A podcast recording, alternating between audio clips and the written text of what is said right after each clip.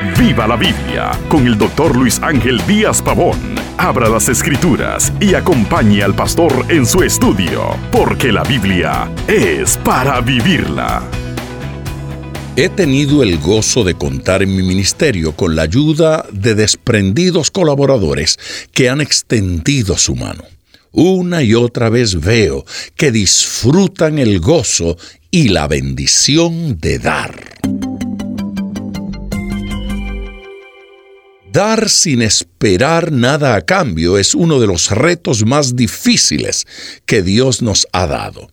Es fácil encontrar altruistas cuando sus nombres saldrán en las noticias por su acto benéfico. Es fácil dar cuando a quienes damos son poderosos e influyentes, de seguro nos recompensarán. Pero Dios quiere que demos sin esperar ninguna recompensa, sin ningún interés más que el de bendecir. Proverbios 28-27 nos anima a dar de esta manera. El que da al pobre no tendrá pobreza, mas el que aparta sus ojos tendrá muchas maldiciones. Dios ama al que da de lo que tiene a los más desdichados. El generoso tendrá más de lo que dio, pero el que ignora al pobre y retiene sus riquezas en egoísmo no disfrutará del favor de Dios. Los que han alcanzado riquezas en ocasiones creen que son inagotables. Algunos se niegan a extender su mano al que está en desgracia creyéndose superior. Pero quien tal cosa hace solo está sembrando mal para sí. En Proverbios 21:13 se nos aconseja, el que cierra su oído al clamor del pobre, también él clamará y no será oído. Quien hoy disfruta estabilidad económica, mañana podría perderla. Dios nos anima a prestar nuestra mano al necesitado para que podamos contar con la de Dios.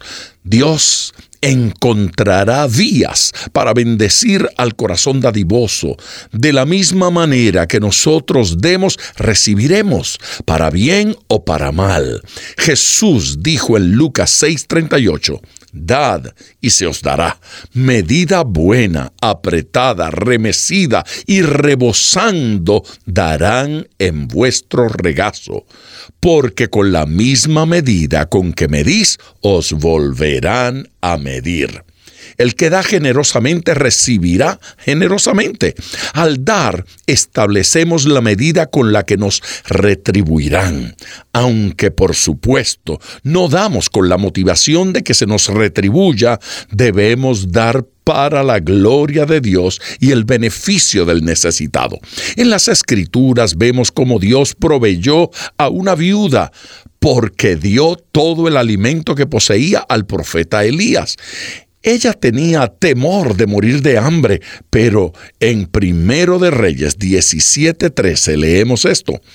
Elías le dijo, no tengas temor, porque Jehová, Dios de Israel, ha dicho así, la harina de la tinaja no escaseará, ni el aceite de la vasija disminuirá. Es fácil dar cuando hay abundancia, pero cuando se da con amor y fe de lo poco que se tiene, Dios hará multiplicar nuestros bienes y nos bendecirá abundantemente. Decida ser un dador y bendiga. Preste atención. Ponga todo su corazón al estudiar las escrituras, porque la Biblia es para vivirla. Acompañe regularmente al Dr. Díaz Pavón en su estudio personal de la Biblia. La experiencia de décadas de ministerio de la palabra son vertidas en cada jornada. Usted puede adquirir copias de esta enseñanza visitando nuestra página web www.diazpavón.com. Esté atento, participe en nuestro próximo estudio y viva la Biblia.